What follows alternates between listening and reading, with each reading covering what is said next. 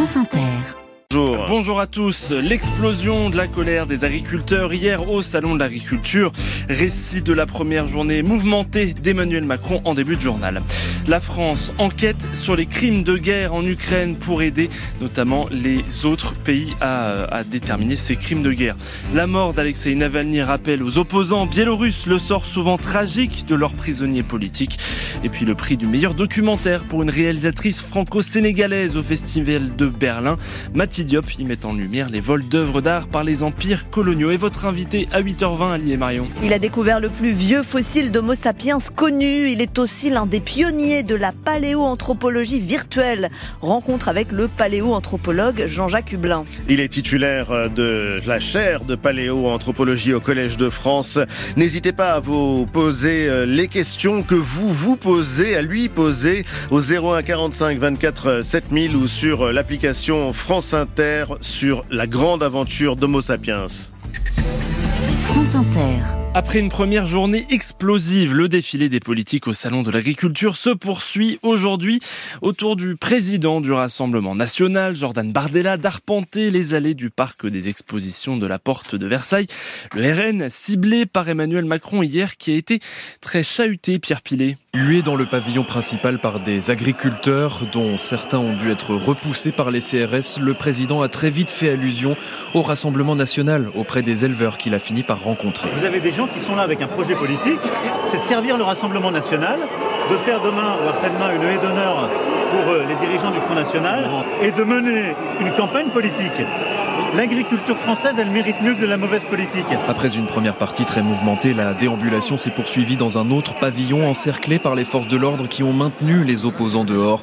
Là aussi, le chef de l'État a distillé des pics à l'encontre du RN. Quand il fallait, euh, quand il fallait voter la PAC, quand il fallait voter l'assurance récolte, quand il fallait voter les retraites agricoles, le Rassemblement national, il n'était pas là. Avant de conclure, après plus de 12 heures passées au salon. Qu'est-ce qu'ils leur disent? Ils leur disent, bah, allez, on va se débarrasser des normes. Ça va bien se passer, vous allez voir c'est de la folie pour aujourd'hui, pour la santé des agriculteurs eux-mêmes, pour la santé de nos compatriotes. Et puis les mêmes, ils leur disent, vous savez, on va arrêter avec l'Europe, c'est trop compliqué, on va vous protéger, on va fermer les frontières, mais ils oublient de leur dire que par ailleurs, la ferme française, elle ne marche pas s'il n'y a pas l'Europe.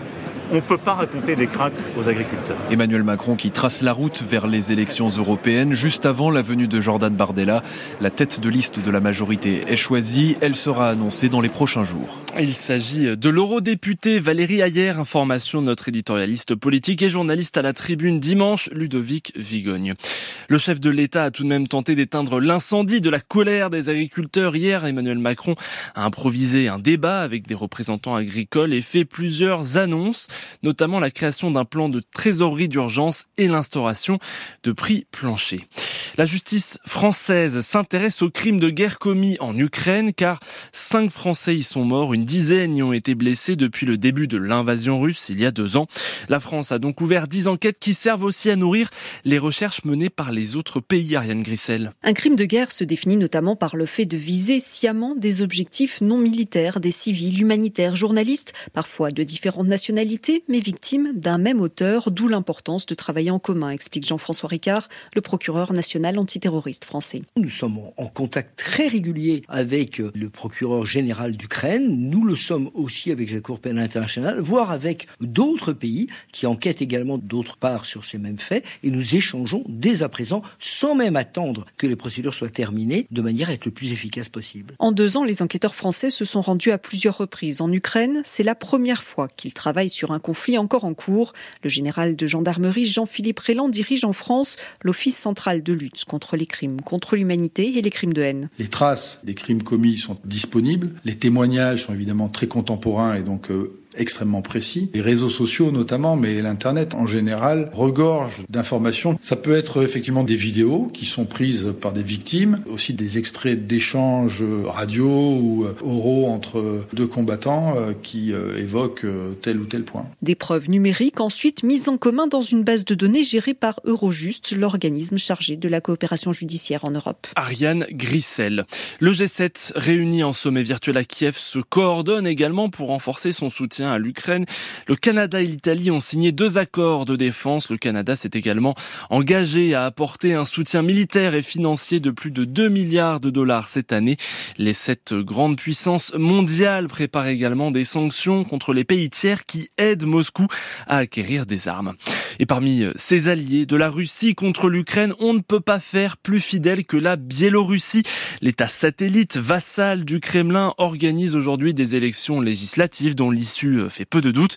Le président Alexandre Loukachenko réprime toute opposition, une opposition ébranlée par la mort en détention d'Alexei Navalny dans une prison russe il y a huit jours. Et de la même façon, cinq prisonniers politiques sont déjà morts dans les prisons biélorusses, Marielle Vituro. Viasna, l'ONG de défense des droits de l'homme, recense 1500 prisonniers politiques en Biélorussie. Parmi eux, Maria Kalesnikava. Elle travaillait pour le candidat indépendant Viktor Babarika. Sa sœur, Tatiana Komic, se bat pour elle. Toute communication avec Maria a cessé au milieu du mois de février 2023. Avant, nous recevions des lettres, puis tout s'est arrêté. Nous avons appris par la suite qu'elle avait été placée à l'isolement. Elle a le droit d'avoir 10 minutes de promenade par jour. Une fois libérés, les opposants se retrouvent dans une prison à ciel ouvert. C'est ce que raconte Konstantin Starabudet de l'ONG Viasna. Ils ne sont pas autorisés à quitter le pays. Il est impossible de trouver un travail ou d'ouvrir un compte en banque. C'est pour ça qu'ils choisissent de fuir le pays.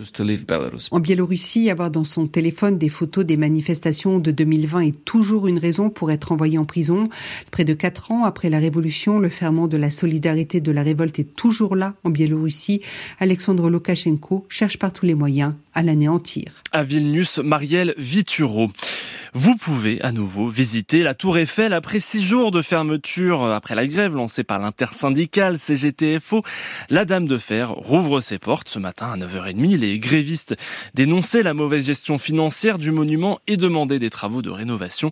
Ils ont finalement trouvé hier un accord avec la CETE, la société d'exploitation de la Tour Eiffel, Camille Revel. La Tour Eiffel rouvre aujourd'hui seulement parce qu'il fallait laisser du temps à l'équipe technique pour remettre les ascenseurs en route en vue d'un accueil en toute sécurité, écrit l'intersyndicale. Son accord trouvé avec la direction prévoit des points de suivi réguliers du modèle économique, de l'évolution des investissements de travaux et des recettes de la société à travers une instance qui réunira tous les six mois des représentants du personnel, la ville de Paris et la direction de la société d'exploitation de la tour.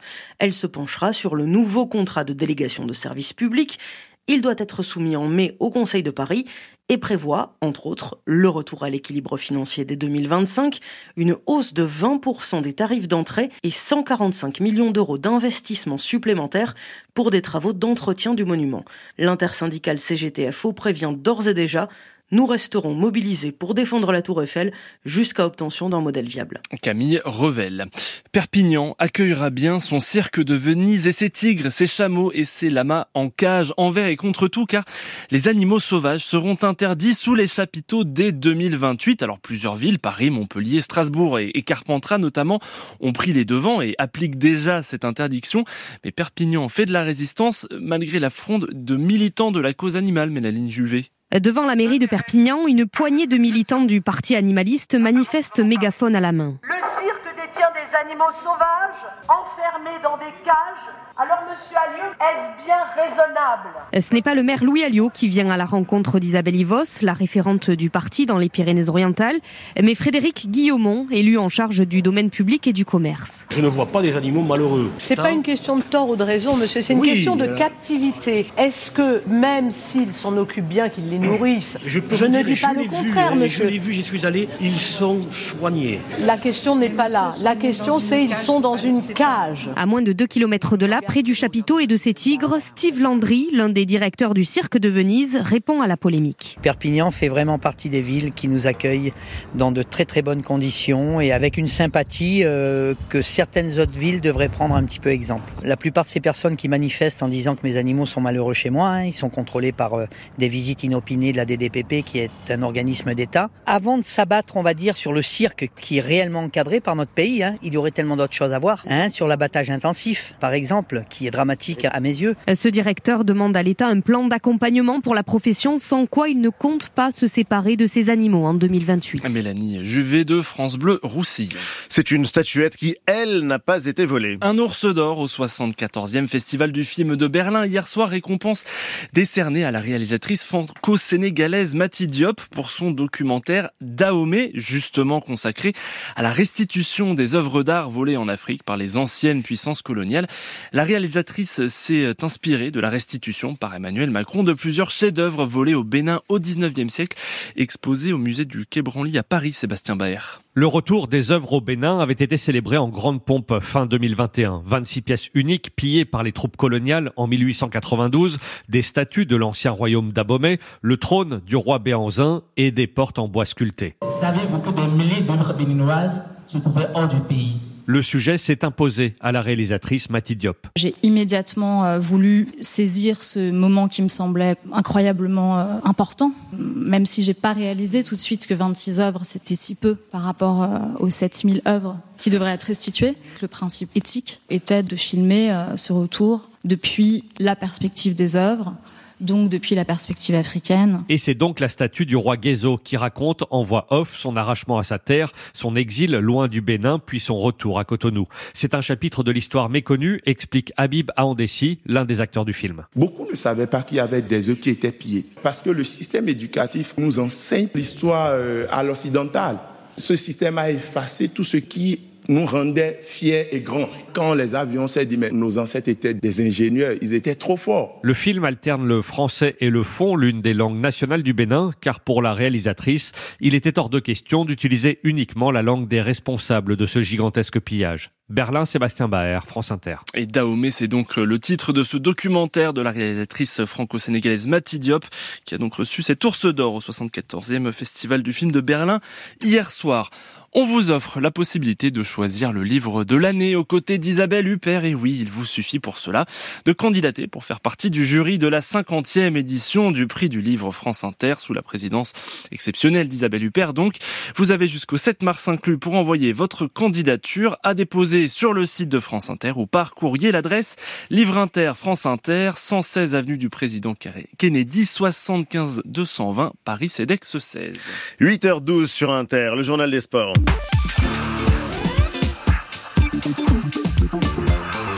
Bonjour Jean-Pierre Blimaud. Bonjour. Le 15 de France face à l'Italie pour le troisième match du tournoi des six nations de rugby. C'est à 16h cet après-midi, avec la volonté de séduire davantage après une débâcle contre l'Irlande, une victoire poussive en Écosse. Les tricolores doivent se rassurer face à des Italiens qui n'ont pas encore gagné dans le tournoi, qui restent sur 14 défaites face aux Bleus, dont un cuisant 60 à 7 lors de la Coupe du Monde en octobre.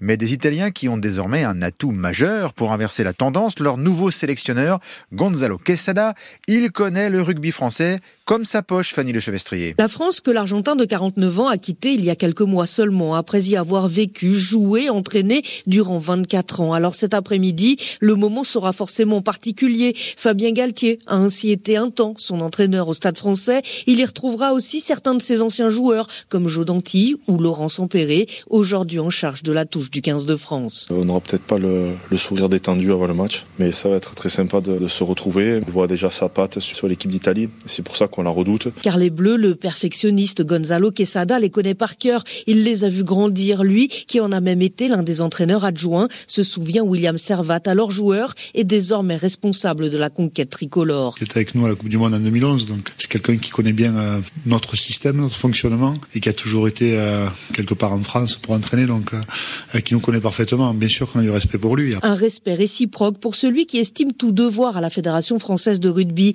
mais qui rêve de marquer l'histoire cet après-midi contre sa seconde famille. Et pour y parvenir, il a d'ailleurs choisi de titulariser tous les joueurs italiens évoluant en France, histoire d'insuffler un supplément d'âme à sa nouvelle équipe. Fanny Lechevestrier, un changement hein, dans le 15 tricolore après le forfait de Louis Biel Biarret. L'ailier de Toulouse, Mathis Lebel, rentre comme titulaire et puis hier, l'Irlande et l'Écosse se sont imposés face au Pays de Galles et à l'Angleterre. Les footballeurs du stade brestois continuent d'étonner après leur nouvelle victoire hier soir. Et oui, un succès 3-0 sur le terrain de Strasbourg qui permet à Brest de conforter sa place de deuxième après 23 journées en Ligue 1. Brest sur un nuage, Nantes se donne de l'air en s'imposant à 0 à Lorient. À 17h, le PSG reçoit Rennes. Quel accueil pour Kylian Mbappé, ce sera le premier premier match à la maison mmh. pour notre kiki national après son annonce de départ du Paris Saint-Germain. L'équipe de France de tennis de table va tenter alors l'exploit hein, ce midi en finale du championnat du monde par équipe. Oui, les frères Lebrun, Alexis et Félix ainsi que Simon Gauzy affrontent la Chine dix fois titrée. Les Bleus ont écarté Taïwan hier. Alors Alexis Lebrun peut y croire. Tout est possible. C'est une finale, donc on va jouer notre, notre chance à fond, c'est sûr. Après, on sait que bah, la Chine, c'est une équipe euh, au-dessus des autres. Euh, ils ont les cinq meilleurs au classement mondial. Donc, euh, ça va être très compliqué. Mais on les a vus contre les Coréens. Même si le dernier match, ils le gagnent 3-7 à 0, bah, c'était quand même pas loin. Donc, je pense que c'est possible. Et, et c'est ce qu'on va essayer de bah, d'aller chercher. On va essayer d'aller créer cet exploit-là. Voilà, finale France-Chine de tennis de table à partir de midi, heure française. C'est en Corée du Sud. Merci Jean-Pierre Bimo. Dans le journal de François Chagnot il est 8h15 sur France Inter. La météo avec Vitacitral TR+, des laboratoires Acepta. Gel réparateur pour les mains abîmées par le froid, les gels hydroalcooliques et les lavages fréquents. En pharmacie et parapharmacie. Un ciel bien agité, Céline Dacosta, pour ce dernier dimanche de février. Comme aujourd'hui, bien agité. Un petit peu, hein, ouais, on peut dire. Terme, avec des averses euh, ce matin sur la façade atlantique qui vont traverser le pays d'ouest en est avec de bonnes rafales de vent. Elles seront plus modérées au nord de la Loire, plus importantes dans le sud-ouest où on va surveiller euh, les cumuls. Elles vont euh, gagner également le sud-est avec un épisode d'intempérie qui va se mettre en place dans la soirée entre le Languedoc, la région PACA qui durera toute la nuit prochaine et demain matin. Rentreront un petit peu, resteront un petit peu plus au sec, avec même des éclaircies, l'Alsace, la Franche-Comté, le nord des Alpes et la Corse. Et puis on aura de la neige sur le massif central, le sud des Alpes et les Pyrénées, au-dessus de 1200 mètres, l'ouest des Pyrénées où les chutes de neige seront plus importantes. C'est un peu plus doux sur euh, l'ouest du pays. Oui, avec une moyenne euh, ce matin qui va de 6 à 9 degrés. C'est plus frais dans les terres, 1 à 6 degrés. Cet après-midi, ça remonte déjà un petit peu sous les nuages, avec une moyenne de 6 à 14 degrés. Globalement, on va encore rester dans les normales de saison. Et c'est toujours plus doux près de la Méditerranée, sous les nuages aujourd'hui, avec 12 à 16 degrés. Merci Céline Dacosta et merci à vous d'écouter Inter. Il est 8h16, géopolitique.